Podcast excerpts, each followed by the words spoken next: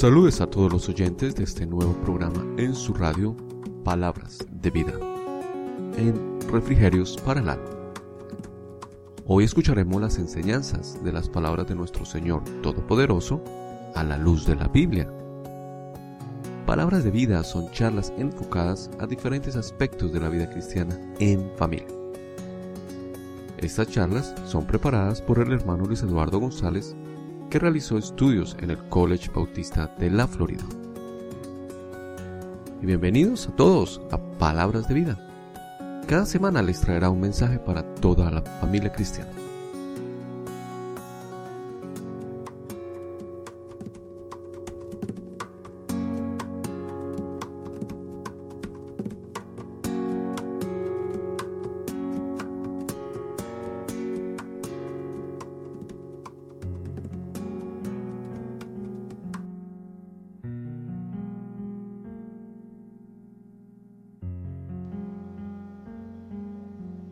Buenas noches, eh, amigos y hermanos. Una vez más, Luis Eduardo González el Ministerio y Javier González en la producción en su programa Palabras de Vida en Cristo. Gracias por estar presentes en esta serie Conociendo al Señor, donde estamos aprendiendo cómo Cristo trabajó en la vida del apóstol Pedro. Eh, recuerde que si Pedro iba a ser utilizado poderosamente por Dios, tanto él como los otros discípulos debían declarar su lealtad al Maestro. Y el Maestro iba a trabajar en sus vidas. Hoy vamos a estudiar, vamos a aprender cómo el Señor siguió trabajando en la vida de Pedro. Hemos titulado este capítulo Uno con el Señor. Por favor, les voy a pedir que abran sus Biblias en Mateo 17, 24 al 27. Con este texto vamos a estudiar cómo el Señor siguió trabajando con este discípulo.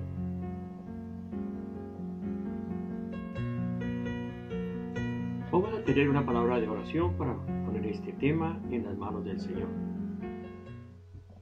Nuestro buen Dios y Padre Celestial, estamos ante tu presencia para darte gracias por estar en esta hora con nosotros.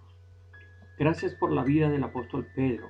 Gracias por que tú a través de él nos muestras también en qué áreas de nuestra vida deseas trabajar. Cómo deseas pulir nuestro carácter para que seamos utilizados por ti y para tu obra. Gracias Señor por este tiempo. Gracias Señor por esta hora en la cual podemos estudiar tu palabra. Te rogamos por la vida de cada oyente para que puedan ser formados por ti, para servirte, para amarte, para que cada día puedan ser realmente como tú, donde están, en su trabajo, en su hogar, en el lugar donde se encuentren. Gracias Señor por este tiempo, porque nos das, el que tú nos das, ayúdanos y bendícenos en el nombre de tu Hijo amado, Cristo Jesús. Amén.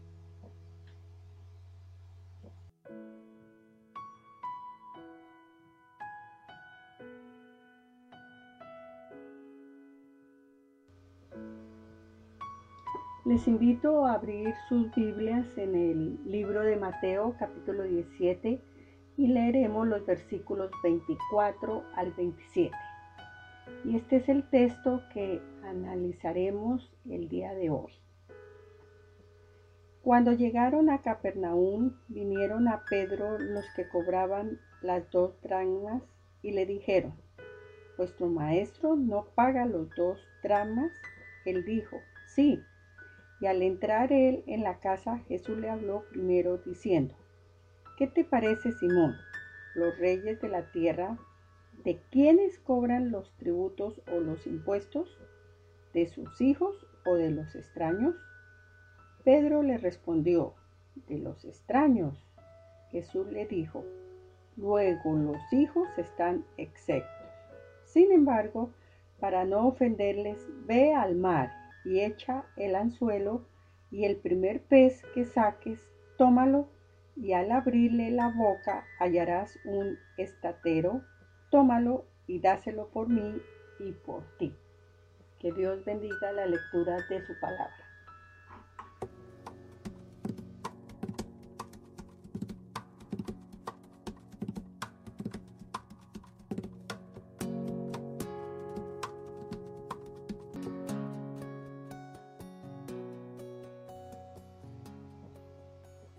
La pobreza ha plagado todas las generaciones. Unos pocos escogidos nacen en abundancia. Y podemos decir también eh, de la buena fortuna de acumular riquezas considerables. Pero el resto, el resto de la humanidad vive sospechando que finalmente será abandonada a la condición de aguantar hambre y vivir sin trabajo. Aún los cristianos hoy en día se preguntan si pueden confiar en Dios para que satisfaga sus necesidades. Los discípulos de Cristo también tenían sus dudas. Al recibir la orden, abandonaron su vocación para seguir los pasos del Maestro alrededor del territorio israelita. Algunos de sus familiares y amigos deben haber pensado que tal grado de dedicación a Cristo era una locura. ¿Por qué habrían de dejar alguien el trabajo que tenía un ingreso promisorio para vivir al lado de un hombre que tenía poca ropa, que no tenía hogar y que virtualmente no tenía ningún medio económico visible para ganarse la vida? ¿Por qué debían vivir este tipo de vida estos hombres? Sí, para muchos vivir así era una locura. Vivir así dejando todo realmente no tenía sentido. Una y otra vez los discípulos tuvieron que aprender. Tenían que aprender lecciones que eran importantes. Tenían que aprender lecciones acerca de la fe. Una importante lección era, cuando Dios llama, Él provee. Esto no lo tenemos que olvidar. Cuando Dios llama, Él provee. La responsabilidad de los discípulos era seguirle. La de Cristo, proveer. Los misioneros no son los únicos que estudian en la escuela de la fe. La mayoría de nosotros ha sido ubicado en circunstancias estratégicamente, durante las cuales se nos fuerza a creerle a Dios. La fe, por lo general, no puede ser desarrollada en un ambiente de comodidad. Ella solo puede florecer en medio de las dificultades. La fe crece únicamente cuando se requiere de una gran fe. Lamentablemente, solo creen los que están desesperados. Satanás va diciendo, sígueme y serás rico. Cristo no promete dar riquezas en esta vida, pero nos asegura la gloria en el mundo venidero. Cualquier cosa que dejemos para seguirle nos será recompensada cien veces más. Cristo sencillamente no puede ser superado. Pedro tuvo que aprender esta lección muchas veces para ser realmente un hombre de fe tuvo que extraer del paso de la experiencia sus calificaciones como futuro líder. Dependían de la reserva de, de pruebas personales que le daría credibilidad. Así que el escultor divino continuaría moldeando la forma sobresaliente de este importante líder. El escultor divino no se cansa y seguirá trabajando en el discípulo Pedro. Aquí tenemos uno de los milagros más importantes realizados por Cristo. Aunque nos enseña el cuidado que tuvo por sus discípulos, también es una lección acerca de la responsabilidad y la participación divina. Y como de costumbre, Pedro estaba en medio de todo. He aquí la intrigante historia. Vamos a abrir nuestras Biblias en Mateo 17, 24 al 27 y, sigamos esta, esta lectura todos juntos. Mateo 17, versículos 24 al 27. Eh, y tiene relación con el pago de impuestos, de impuesto al templo. Cuando llegaron a Capernaum, vinieron a Pedro los que cobraban las dos dracmas y le dijeron, ¿vuestro maestro no paga las dos dracmas? Él dijo, sí. Y al entrar en la casa, Jesús le habló primero, diciendo, ¿qué te parece, Simón? los reyes de la tierra, ¿de quiénes cobran los tributos de los, eh, o los impuestos? ¿De sus hijos o de los extraños? Pedro le respondió, de los extraños. Jesús le dijo, luego los hijos están exentos. Sin embargo, para no ofenderles, ve al mar y échalo al suelo, y al primer pez que saques, tómalo y, y al abrirle la boca hallarás un estatero. Tómalo y dáselo por mí y por ti. Es cierto lo que se dice, que nada es tan seguro como la muerte o los impuestos. Aún el Señor fue abordado por quienes cobraban los impuestos al pueblo. Esto no era un impuesto civil, sino un impuesto religioso, que empleaban para pagar los ministerios permanentes del pueblo. Este impuesto había sido introducido en Éxodo 30:13, donde dice, esto dará todo aquel que sea contado medio ciclo conforme al cielo, eh, el ciclo eh, de, santuario, el ciclo es de 20 jeras. La mitad de un ciclo será la ofrenda a Jehová. Los servicios del templo requerían una gran cantidad de dinero. Los sacrificios, el incienso y el mantenimiento del edificio conformaban una empresa bastante costosa. Aunque el impuesto era voluntario, lo pagaban quienes se sentían en la obligación de ayudar para continuar con las ceremonias religiosas prescritas. Cuando era la mitad, ¿cuánto era la mitad de un ciclo? Si pensamos en el ciclo como en un dólar, podemos calcular que el dracma es como una moneda de 25 centavos, es decir, 4 dracmas equivalían a un ciclo. Ya que aproximadamente el drama equivalía al jornal de un día, el trabajador promedio tendría que trabajar cuatro días para ganarse un ciclo. Por supuesto, medio ciclo serían dos dracmas, equivalente a dos días de trabajo, como leímos en la historia un recaudador de impuestos visitó la ciudad de Capernaum con el objetivo de cubrir el área confrontando a los hombres, urgiéndoles a que pagaran el impuesto. Este encontró a Pedro fuera de la casa y probablemente la casa de Pedro en la, eh, en la ciudad y le preguntó, ¿vuestro maestro no paga los dos dragmas? Le preguntó, la pregunta fue hecha en una forma hábil, haciendo eh, parecer que no sería razonable la evasión de esta obligación por parte de un maestro. Pedro no entró en la casa para consultarle a Cristo. Él respondió simplemente con un sí. Luego ingresó a la casa, pero antes de que pudiera hablar, Cristo, quien sabía lo que había hablado afuera, habló primero diciendo, ¿qué te parece Simón? ¿Los reyes de la tierra de quienes cobran los tributos o los impuestos? Lo que vimos en Mateo 17:25. Pedro respondió correctamente de los extraños, razón por la cual Cristo estuvo de acuerdo.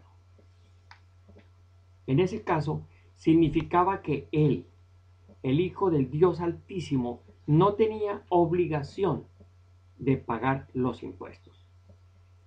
Pero después añadió, sin embargo, para no ofenderles, ve al mar, echa al anzuelo y el primer pez que saques, tómalo y al abrirle la boca hallarás un estatero, estatero o un ciclo Tómalo y dáselo por mí y por ti.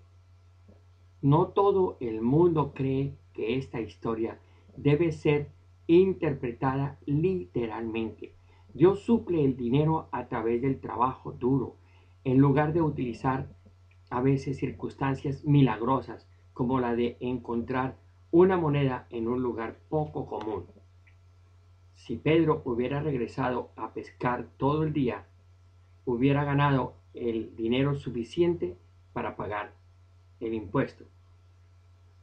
Pero el texto es bien claro. Cristo le dijo a Pedro que el primer pez que sacara, al abrirle la boca, y allí encontraría el ciclo con el cual pagaría el impuesto. Es decir, justo allí tendría lo suficiente para pagar los impuestos de los dos. Tal Cristo no estaba enseñando de la, de la pereza y por el contrario, instruyó a Pedro, al igual que a nosotros, acerca de sí mismo, acerca de su persona, acerca de cómo realmente Dios provee. Dios cuida a aquellos que le siguen. A veces nos cuesta creer realmente que cuando, cuando estamos siguiendo al Maestro, Dios tiene cuidado de nosotros. Pero nos enseña esta historia. ¿Qué nos enseña esta historia acerca de Jesús? Primero, nos enseña el conocimiento soberano de Cristo.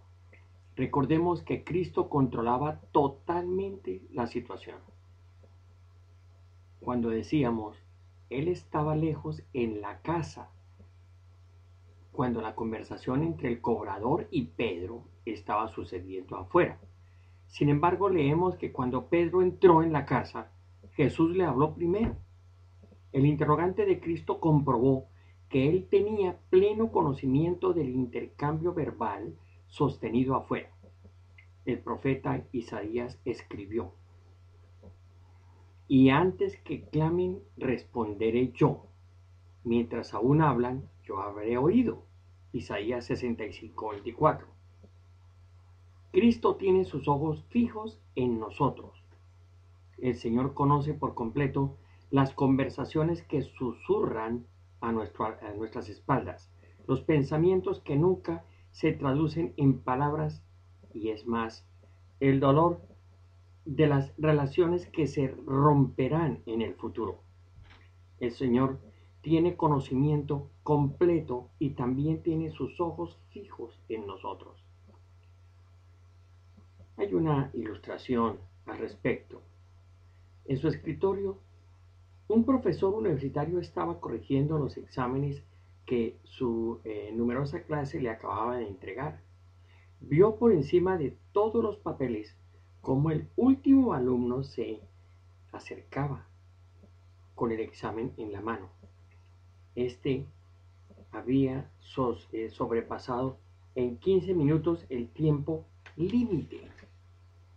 Así que el profesor movió la mano rechazándole el examen. El, estudiante reaccionó y le preguntó, ¿sabe usted quién soy yo? El profesor respondió, no. ¿Cómo espera que yo conozca todos los nombres de 115 estudiantes en esta clase?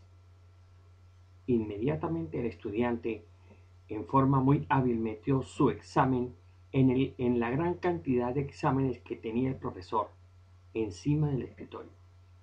Aunque es posible sacar ventaja del conocimiento limitado de un profesor, Jesús es muy distinto. Él sabe quiénes somos. Él conoce aquello que estamos tratando de esconder y lo que otros procuran ocultarnos. Su conocimiento abarca el universo. Los científicos nos enseñan que los elementos básicos empleados para hacer las estrellas son también los, eh, los bloques con los cuales fueron construidos nuestros cuerpos. Esto es comprensible debido a que tuvieron el mismo creador. En una sola frase, David habla del universo físico y de la experiencia humana como parte de la inequívoca providencia de Dios. Salmo 143, 47, versículos 3 y 5 leemos. Él sana a los quebrantados de corazón y venda sus heridas. Él cuenta el número de las estrellas y todas ellas llaman, y a todas ellas la llama por su nombre. Grande es el Señor nuestro y de mucho poder, y su entendimiento es infinito. Como el Señor cuenta las estrellas, también cuenta nuestros cabellos. Verdaderamente su entendimiento es infinito. A veces nos olvidamos de esta verdad. No sabemos en qué etapa de la vida está viviendo usted, pero tal vez usted es padre y se pregunta, ¿cómo será la vida el día de mañana? ¿Cómo será la vida para mis hijos? Cristo sabe todas las cosas y usted puede confiar en Él. Posiblemente usted está finalizando su vida y tarde o temprano usted y yo enfrentaremos la muerte, pero podemos estar seguros de que nuestro Señor ya pasó detrás de esa cortina y Él ha hecho segura la vida eterna para nosotros. Porque Él conoce todas las cosas, tanto las reales como las, eh, las probables. Él tiene todo bajo control. Por eso podemos confiar en Él.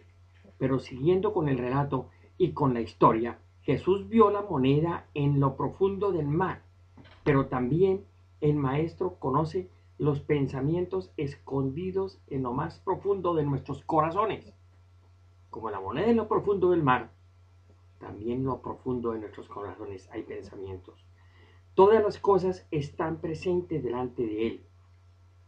Cualquiera que sea la circunstancia tuya o mía, Jesús la sabe. También observemos el reinado soberano de Cristo. Cuando se le preguntó a Pedro si su maestro pagaba los impuestos del templo, él rápidamente respondió sí. Pero observe cuidadosamente el seguimiento que hizo Cristo cuando preguntó, ¿los reyes de la tierra de quienes cobran los impuestos y los tributos? ¿De sus hijos o de los extraños? Eso es versículo 25. La respuesta es que los hijos de los reyes no pagan los impuestos. Los impuestos son cancelados por los súbditos del reino. Ningún rey pensaría en poner un impuesto a su propia familia. Ningún hijo sería obligado a pagar un impuesto en la casa de su padre. Entonces Cristo no estaba obligado a pagar impuesto. ¿Por qué? Todos nosotros sabemos, Él es el Señor de la tierra, el creador de todas las cosas. Por eso, él no estaba obligado a pagar el impuesto. Porque él debía pagar el impuesto. ¿Por qué debía pagar el impuesto del templo si Cristo mismo era el Señor del templo? Con toda seguridad podemos decir que Él es el dueño de todos los sitios del universo. Y además, Él no debe ni, ni un solo dracma. No le debe absolutamente nada a ninguno de sus súbditos. Nunca olvidemos que Dios es el dueño del mundo. Y específicamente de nosotros. Cada uno de nosotros le pertenecemos a Cristo. Él es nuestro dueño. Él es nuestro propietario. Le pertenecemos porque nos creó, pero también porque nos redimió el apóstol Pablo dice en 1 Corintios 5 del 19 al 19 y 20, ¿O ignoráis que vuestro cuerpo es templo del Espíritu Santo, el cual está en vosotros, el cual tenéis de Dios y que no sois vosotros, porque habéis sido comprados por precio? Glorificad pues a Dios en vuestro cuerpo y en vuestro espíritu, los cuales son de Dios. Dios es el dueño de todos, de todos nosotros y todas las, las eh, posesiones que tan celosamente guardamos, reconocerle como el dueño es renunciar a nuestra mezquina insistencia de que somos dueños de lo que Él nos ha dado. Debemos tomar las escrituras de propiedad y transferirlas a su mano soberana.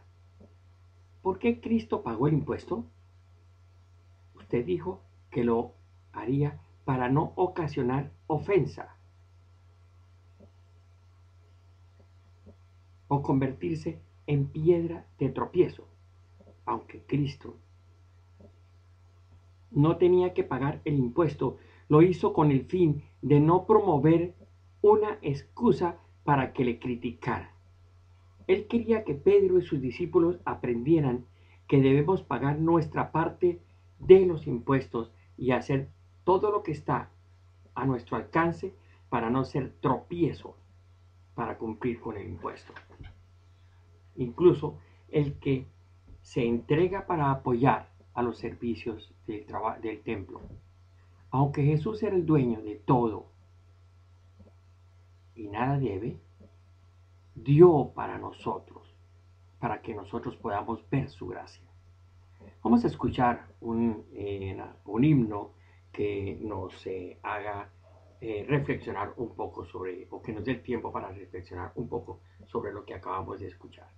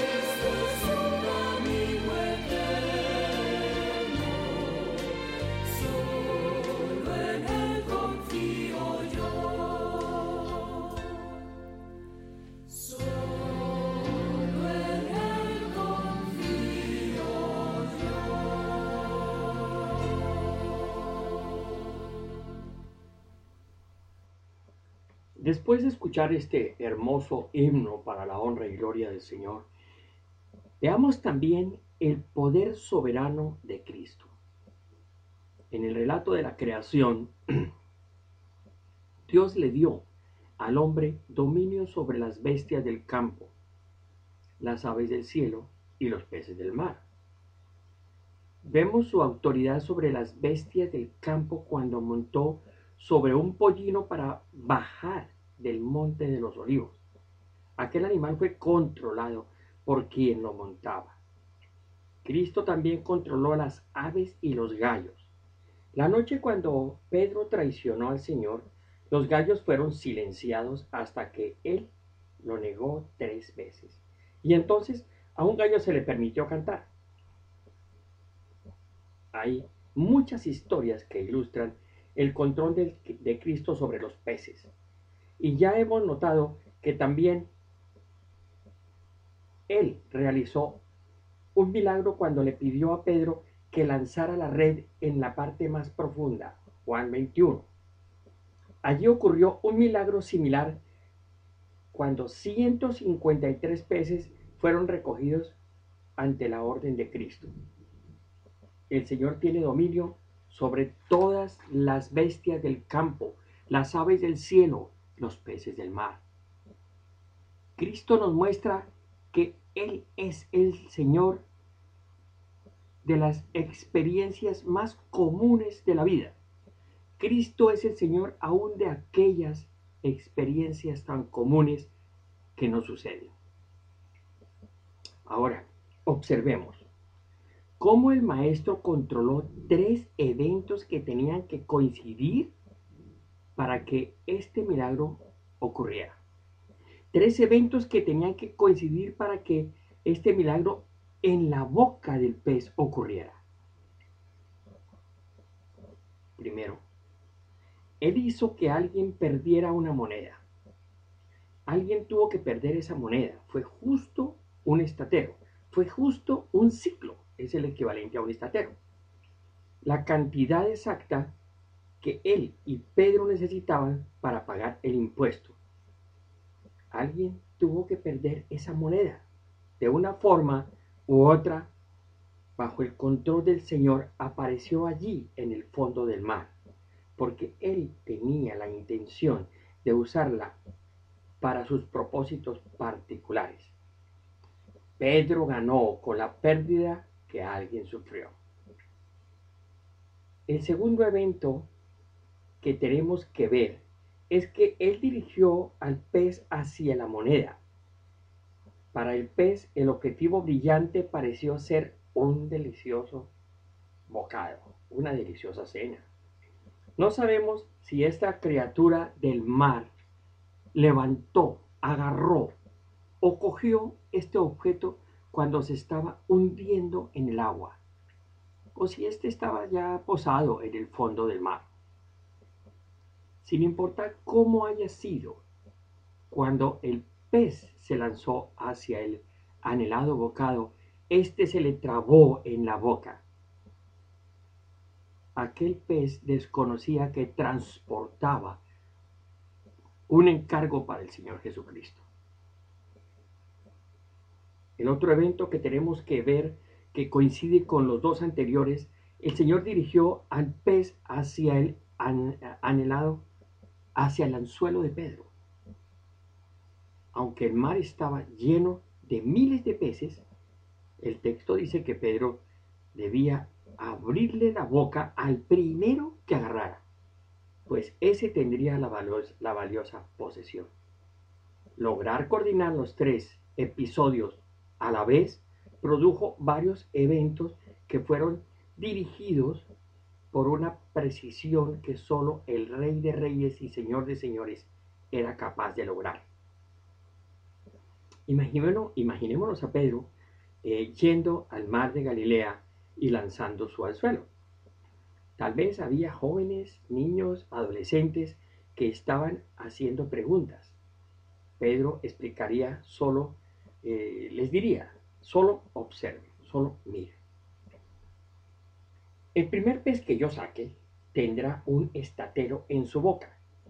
Por supuesto que los muchachos no le creyeron hasta que el pez fue capturado. Pedro le abrió la boca y allí estaba la moneda prometida. Imagínense, cada vez que Pedro pescaba obedeciendo a Cristo, levantaba algo. Él fue al mismo lago de antes, usó el mismo equipo y tuvo la misma esperanza. Pero todo había cambiado. Aún la pesca había adquirido un significado diferente si era realizado para Cristo. Toda la naturaleza responde al impulso divino y eso Pedro lo había aprendido. Finalmente, Cristo también es soberano sobre sus seguidores. Cristo le dijo a Pedro qué hacer y esperaba obediencia. Si Él es el rey, nosotros somos sus siervos. Si Él es el maestro, nosotros somos sus discípulos. Y si hablamos por Él, por él como lo hizo Pedro, aquel que recolectaba los impuestos, mejor sería conocer su mente ya que Él no está físicamente en la tierra. Nosotros podemos representarle adecuadamente solo cuando pasamos tiempo escudriñando su palabra y allí en el Nuevo Testamento, cuando pasamos tiempo escudriñando la palabra de Dios, conocemos la mente de Cristo. Juan 8:31 dice, si vosotros permaneciereis en mi palabra, seréis verdaderamente mis discípulos. Cristo no es un déspota frío que nos gobierna con mano de hierro y lejos está el ser así, porque él, le dijo a sus discípulos en Juan 15, 14, 15, vosotros sois mis amigos si hacéis lo que yo os mando. Ya no os llamaré siervos, porque siervo no, porque el siervo no sabe lo que hace su señor, pero os llamaré amigos, porque todas las cosas que oí de mi Padre os las he dado a conocer. Esta amistad produce una alianza. Lean nuevamente las palabras de Cristo a Pedro. Tómalo y dáselo, por mí y por ti. Repito esto, tómalo y dáselo. Y tengan muy en cuenta esto, por mí y por ti está en el versículo 27. No se necesitaban dos peces, uno para Pedro y otro para Cristo. Este tenía una moneda que simbolizaba la alianza entre Cristo y Pedro, mediante la cual juntos cumplían con su obligación. Pedro no sería abandonado si éste realmente se entregaba totalmente a Dios. Sí, se entregaba totalmente su vida al Señor, porque realmente Cristo y Pedro tenían una alianza y ya estaban unidos. Por lo menos tres personas se beneficiaron con este milagro. Ya las hemos visto, pero repasémoslas. El recolector de impuestos, que quedó satisfecho, porque el trabajo del templo se adelantó y fueron motivados a continuar con los sacrificios, tal como eran ofrecidos en ese tiempo. Otro, segundo, la segunda persona en beneficiarse fue Cristo, porque le dijo a Pedro que la moneda era entregada por mí y por ti. Nuestro Señor es glorificado por la provisión especial que hace para su pueblo. Y cuando no está involucrado supliendo nuestras necesidades, pierde gloria. Finalmente, vemos a Pedro que también se beneficia, es el tercero. Dios se deleitó aumentando la fe de Pedro y purificando su adoración y también su amor. Este fue otro toque de la gracia en el proceso de moldear a un hombre de Dios. Pedro debía aprender como todos nosotros, que nuestra necesidad más grande no es financiera. Tampoco nuestra necesidad más grande es tener buenas relaciones interpersonales, ni siquiera poseer buena salud. Estas no son nuestras necesidades más grandes. No es tener más dinero, mejores amigos o muy buena salud. Nuestra necesidad más grande y principal es de fe. Es decir, tener la habilidad de confiar en Cristo para que supla cada una de nuestras necesidades. Nuestra necesidad es la de comprender la alianza única y particular que tenemos con Él, con nuestro Señor, quien es quien nos cuida cada paso en el caminar de la vida cristiana años más tarde, Pedro comprendió esta lección mucho mejor y escribió. Abramos nuestras Biblias en 1 de Pedro 5, versículos 6 y 7. y dice, el versículo 6, humillaos pues bajo la poderosa mano de Dios, para que Él os exalte cuando fuere tiempo. Y, dice el versículo 7, echando toda vuestra ansiedad sobre Él, porque Él tiene cuidado de vosotros. Repito, primera de Pedro 5, 6 y 7. El Cristo que coordinó los elementos del milagro para pagar los impuestos, Él es el mismo que hoy nos dirige en nuestros pasos. Lo único que necesitamos hacer es vivir una vida con una actitud de sumisión y de fe para hallar que nuestra sociedad con Él es lo suficientemente fuerte, ayudándonos a resistir los contratiempos de la vida cristiana. Cuando Pedro abandonó su empresa pesquera y se hizo socio en la industria pesquera de Cristo, no tenía ni idea del despliegue del poder divino que vería. No solo tendría la oportunidad de compartir el corazón del maestro, sino también la moneda del maestro. Algún día, mis queridos hermanos o hermanas, cuando veamos a Jesús, todos le escucharemos decir, esto fue por mí y por ti. Juntos hemos aprendido en esta lección tan importante, uno con el Señor. Aprendimos sobre el conocimiento soberano de Cristo, el reinado soberano de Cristo, el poder soberano de Cristo. Él no se olvida que desea que nosotros aprendamos a confiar en Él, porque nuestra mayor necesidad no es financiera. Repetimos esto un poquito. Algo que se, que se habla mucho hoy en día. No es tampoco tener buenas relaciones interpersonales, ni es tampoco tener un matrimonio magnífico. Tampoco es tener buena salud. Nuestra mayor necesidad es de fe. Es tener la habilidad de confiar en Cristo para cada una de nuestras necesidades. Cuando deseamos que usted esté confiando de todo corazón en su Maestro, porque así usted verá cada día en su vida el despliegue del poder divino que realiza el Señor porque así usted compartirá el corazón del Maestro, pero también compartirá la provisión que tiene preparado para usted. Confíe en su Señor, como dice, el, eh, como dice Proverbios, de todo su corazón.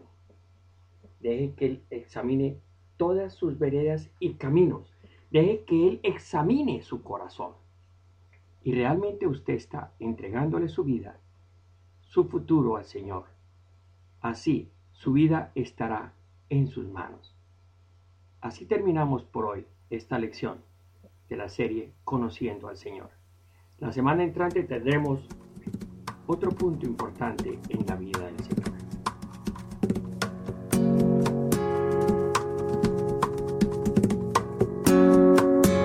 Qué hermoso testimonio, qué buena respuesta, hermano.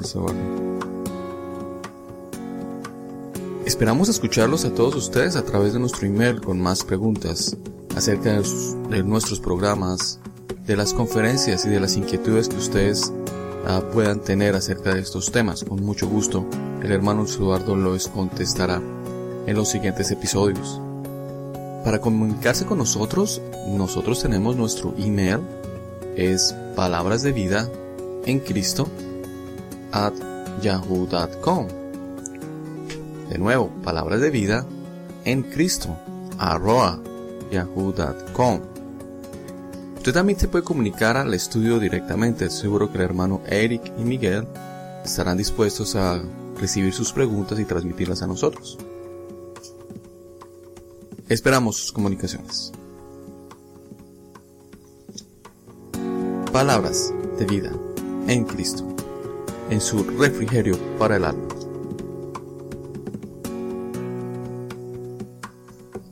Les damos las gracias por asistir a, y escuchar a nuestro programa esta noche. En la producción, Javier González y en el ministerio, Luis Eduardo González. Palabras de vida en Cristo.